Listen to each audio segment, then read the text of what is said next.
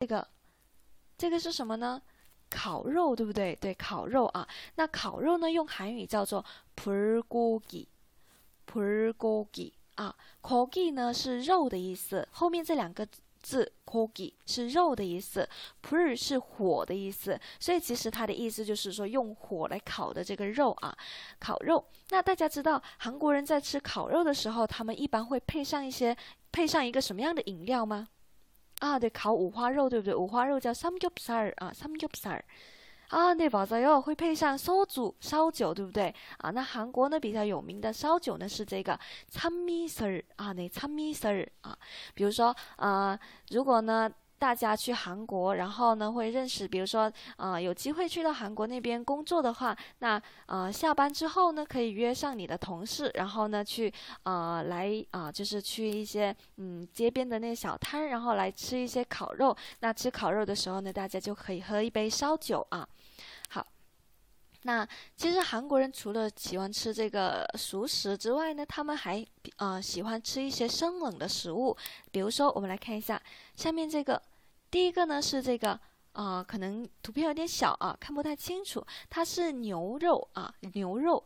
那这个牛肉呢，它叫做汉诺有회它是生牛肉片啊，生牛肉片。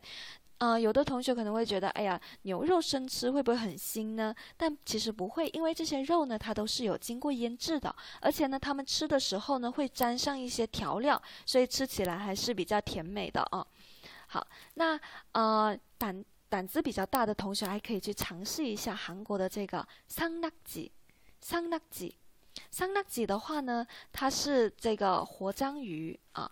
如果呃喜欢看韩综的同学呢，可能在韩韩国综艺里面呢，可能会看到，对不对啊？就是有些韩国人是非常喜欢啊吃这个活章鱼，因为他们非常享受这个活章鱼在口中蠕动的这种感觉。但有些人还是接受不了，所以这道菜的话呢，可能在某些综艺节目里面，它会出现在那些惩罚环节啊。那如果嗯，觉得自己可以尝试啊，想要挑战的同学呢，也可以去试一下啊。好，那呃，接下来呢，我们还看看一下，接下来这道菜是什么呢？啊，叫做 t o r s o t p i b i n b a p t o r s o t p i b i n b a p 啊 t o r s o t p i b i n b a p 对应的是什么？石锅拌饭，对，石锅拌饭。其实石锅拌饭呢是韩国一道啊、呃，就是也是比较传统的一道啊、呃、料理了。那关于这道料理呢，其实它的来源啊，有两个传说。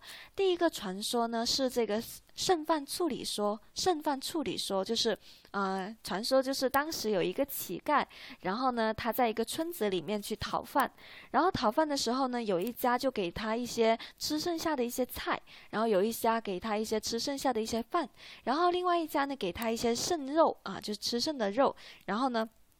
他实在太饿了，于是呢，他就在啊树旁呢随便捡了一根树枝，然后把它拌起来，然后直接就开始吃起来了。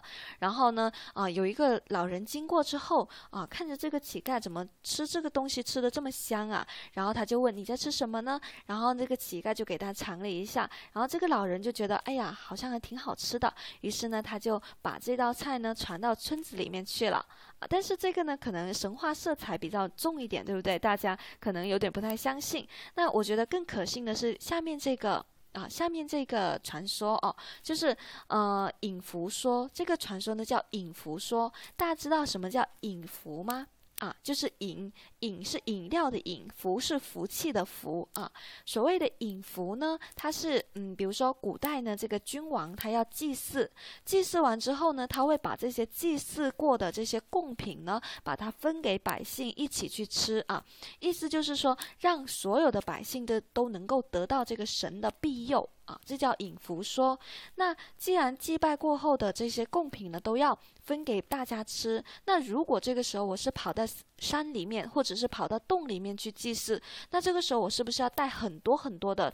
这个器皿才能够装很多的这个材材料，对不对？很多的这些料理。那这个时候呢，嗯，为了让大家在祭拜完之后能够吃到比较丰盛的这些料理，于是呢，他们就嗯把所有的材料呢放到一个器皿里面，然后祭拜完之后呢，就把这些材料呢搅拌之后呢分给大家吃啊，这就形成了现在的这种石锅拌饭。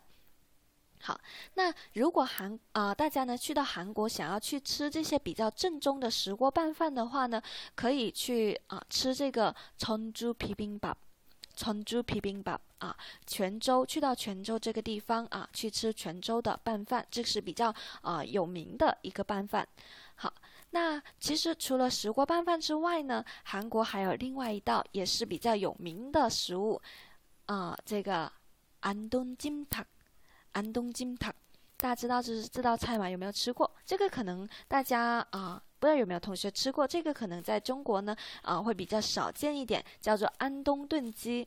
安东炖鸡的话，其实也是鸡肉做的一道比较有特色的一道料理，里面呢会加上一些粉丝啊，然后一起去做出来。那这种。呃，这道安东炖鸡呢，其实是在上世纪九十年代的时候，呃，因为上世纪九十年代呢，这个西方的炸鸡啊，因为我们知道韩国现在的炸鸡也是非常有名，对不对？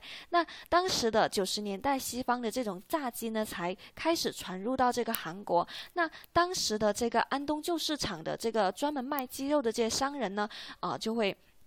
呃，感受到这个危机了，因为当时的这个炸鸡已经开始在流行，那他们很害怕自己的这个鸡肉会卖不出去，于是他们就想办法做出了这道比较有特色的安东炖炖鸡来，就是应对这个西方的这个炸鸡的竞争啊。那这个就是安东金塔。好，那接下来呢，还有另外一道也是比较有名的，叫做普德鸡给。部队鸡给对应的是部队火锅啊，这个部队火锅大家应该在中国这边呢也能够吃得到，对不对？部队火锅的话呢，有吃过的同学都知道啊，其实里面是有很多的这个香肠啊、热狗啊，对不对啊？这样去还有年糕啊、泡菜啊。那有的同学可能有疑问啊，老师，这个香肠、热狗难道韩国以前就有吗？啊，其实不是的。这一道菜呢，其实蕴含的是韩国一个非常悲伤的一个历史，就是当时在啊上世纪五十年代的时候，也就是在韩国战争，我们中国人叫朝鲜啊抗，就是我们中国人抗美援朝的那一段时间啊。当时的话呢，因为美军是驻扎在韩国的这个叫义政府的这个地方啊，义政府这个地方，那呃一因为美军当时的技术是比较先进的。然后呢，他们的物质也比较充足，所以呢。呃，当时的这个美军在啊给他们的这个军队在吃的方面呢，提供的都是非常好的这些啊材啊食材。然后呢，韩国军队呢恰恰相反，因为他们经历过常年的这些南北战争之后呢，他们的国家呢实力其实已经相对来讲比较弱，而且百姓呢都是比较穷苦的。所以呢，驻扎啊就是生活在美军驻扎区的这周围的百姓啊，他们就会去捡这些美军他们扔掉的这些罐头。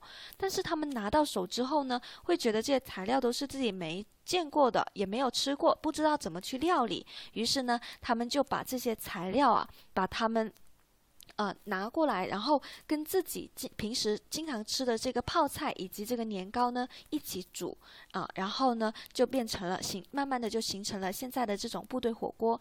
但是当时的这个部队火锅啊，它只只有在义政府那个地区才能够吃到，因为呢，哦，我们知道这些火腿啊、香肠啊是要从军队里面出来的，对不对？那如果远离这个地方的话就没有啊。直到后面韩国的经济实力变强大了，能够自己去生产这些食材之后呢，这个部队火锅呢才慢慢的传出来了啊。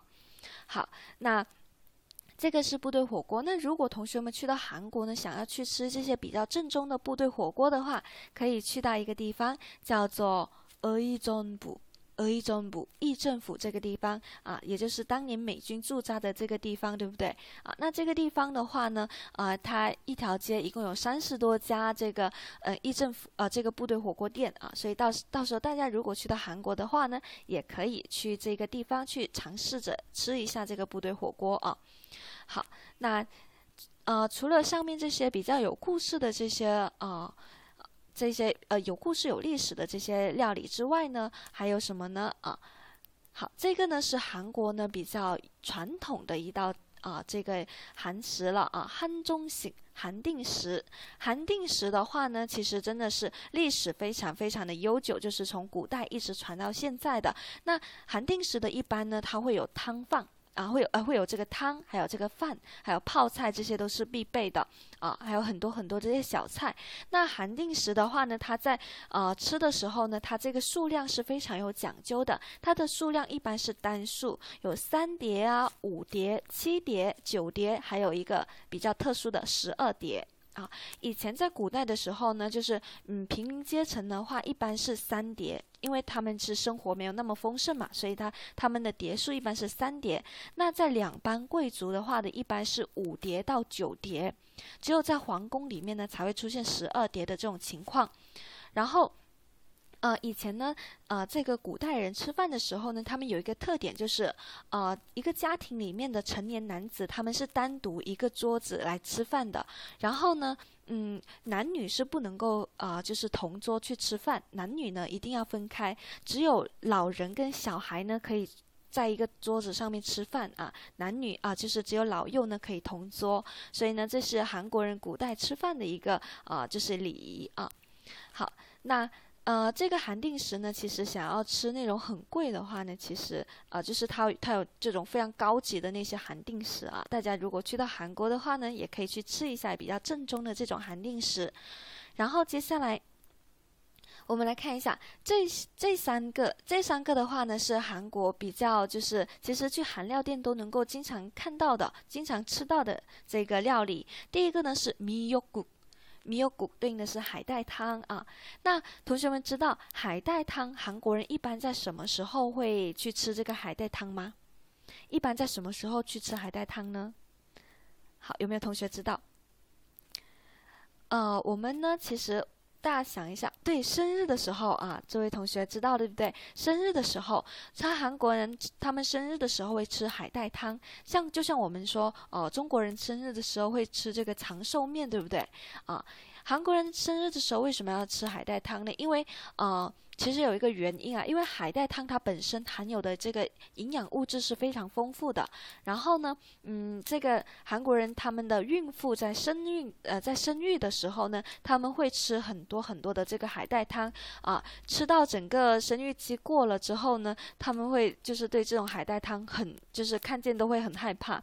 但是啊，这个子女呢长大之后呢，他们会觉得就是说母亲的这个对我们的生养育之恩啊，生育之恩呢是非常的啊，去就是需要我们去感恩的，所以他们才会在生日的时候去吃这个海带汤啊。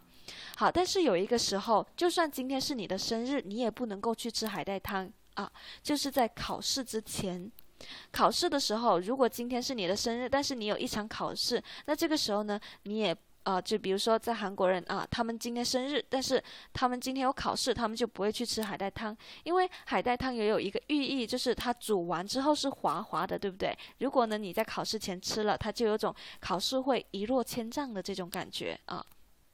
好，那相反，韩国人在考试之前他们会吃什么呢？同学们知道吗？考试之前他们会吃什么呢？呃，可能像我们中国人啊，有如果迷信的话呢，就是说考试之前要吃一根油条、两个鸡蛋，对不对？但韩国人吃什么呢？他们就是吃接下来这个食物叫什么？炒年糕，对不对？炒年糕用韩语叫做“떡볶이”，啊，떡볶 이。 炒年糕叫做 dokbogi 啊，那为什么韩国人生日之前要吃啊？不，考试之前要吃这个炒年糕呢？啊，年糕呢？因为年糕呢，它本身就黏黏的这种感觉，对不对？啊，那黏的话，在韩语当中呢，叫做 putda，putda 呢这个词呢，它有黏的意思，同时呢，也有这个考试合格通过的意思。啊，所以呢，他们吃这个烤呃炒年糕的话呢，寓意就是说能够把你的这个名字呢牢牢的粘在这个榜单上面啊，所以呢，他们才会在这个啊考试之前去吃这个年糕啊，想要讨一个好彩头。然后接下来最后这种的话呢，叫做啊炸酱面，炸酱面是什么？炸酱面啊，是炸酱面啊，炸酱面。其实炸酱面的话呢，其实它是呃。从我们中国这边传过去了，传过去的啊。然后炸酱面的话呢，呃，其实我们比如说你在韩国，你去韩国生活一段时间之后，然后你想要搬家了，搬家的话，比如说今天你搬完之后，呃，可能整个家里非常乱，对不对？那搬完家之后呢，你就可以点一份这个炸酱面，因为它既方便，然后呢又美味啊，所以呢，一般韩国人在搬家的时候呢，会通常会点这个炸酱面来吃啊。好，那上面的话呢，就是我们讲的啊，这些韩国呢比较传统的一些料理。那现在呢，其实韩国除了这些以上这些比较有历史的这些料理之外呢，他们现在呢也有一些比较出名的一些料理啊，比如说像这个태창구 이。 韩国人呢是非常喜欢吃这个烤大肠的啊，那它的吃法也非常非常的多啊，可以铁板呐，然后可以呃跟一些蔬菜啊啊一起来炒着来吃，然后还可以拌着芝士来吃啊，所以这个铁肠啊，这是大肠呢韩国人也是非常喜欢吃的。那其实大肠的话呢也是一道非常好的一道下酒菜啊。如果大家跟朋友去喝酒的话呢也可以去点这个烤大肠。那还有另外一道下酒菜呢就是这个 chop bar 啊 chop bar 啊 chop bar chop bar 都可以啊。chop bar 它是猪蹄啊这个猪蹄的话呢，其实韩国人也是非常喜欢吃的，也是啊，经常拿来下酒的一道菜。那吃这个猪蹄的时候呢，啊，他们有一个吃法，就是嗯，可以沾上一些调料，然后包在这个生菜里面，或者你可以加上一些饭，然后放上这个蒜头，然后一起来包着来吃啊。好，或者你去到一些店里，他们甚至会提供这样的一个套餐，叫做武汉。哎，不按족발啊，这个无限续酱猪蹄，无限续酱猪蹄就是他们有一个，就是有点类似于这种自助餐的感觉啊，就是你交啊，比如说像一万三千九百的这个韩币，那你就可以无限的续吃这个猪蹄一盘之后，还可以续吃另外一盘啊。如果呢，嗯，同学们，如果你们胃口比较大的话呢，啊，就可以去尝试一下。但是如果呢是啊像女生的话呢，那可能吃起来就会比较。亏一点，对不对？因为女生的话，可能胃口就没有那么大了啊。好，那除了像这个猪蹄之外呢，还有像他们也会呃受外来文化的一些影响，也会引进一些其他国家的一些嗯食物，比如说像这个塔锅起、塔锅起、塔锅起啊，这个烤鸡串。或者还有这个通嘎斯，这个炸猪排啊，中间加上这个芝士，对不对啊？像这些呢，在韩国呢也是，比如说像你去一些小吃店呢，也是可以吃得到的。还有像下面这个七字塔嘎尔比啊，七字塔嘎尔比，七字呢就是芝士。塔嘎尔比呢，对应的是鸡排啊，鸡排啊，所以呢，这里的话，芝士铁板鸡，他们在吃的时候呢，啊，可能会在中间加上一个芝士瀑布啊，芝士瀑布。或者呢，你也可以在这个芝士瀑布上面拌上一些炒饭呐、或者是拌上一些乌冬面呐、啊，就这样子拌来吃啊，也是非常美味的。然后还有什么呢？啊，这个韩国人讲到这个芝士，刚刚呢有一个通嘎斯里面也加了芝士，对不对？啊，韩国人其实在料理当中呢，现在啊也有很多很喜欢吃这个芝士的，比如说有这个七只 hot dog 啊芝士日狗，还有七只豆拉面啊芝士年糕拉面还有这啊这个可丽饼起司 kimchi pong 根宝啊就是刚刚我们讲这个泡菜炒饭对不对？kimchi pong 根宝然后呢在上面浇上这个奶油芝士啊所以像这些的话呢都是韩国现代比较有特色的一些料理。大家去到韩国呢也可以去尝试一下啊。那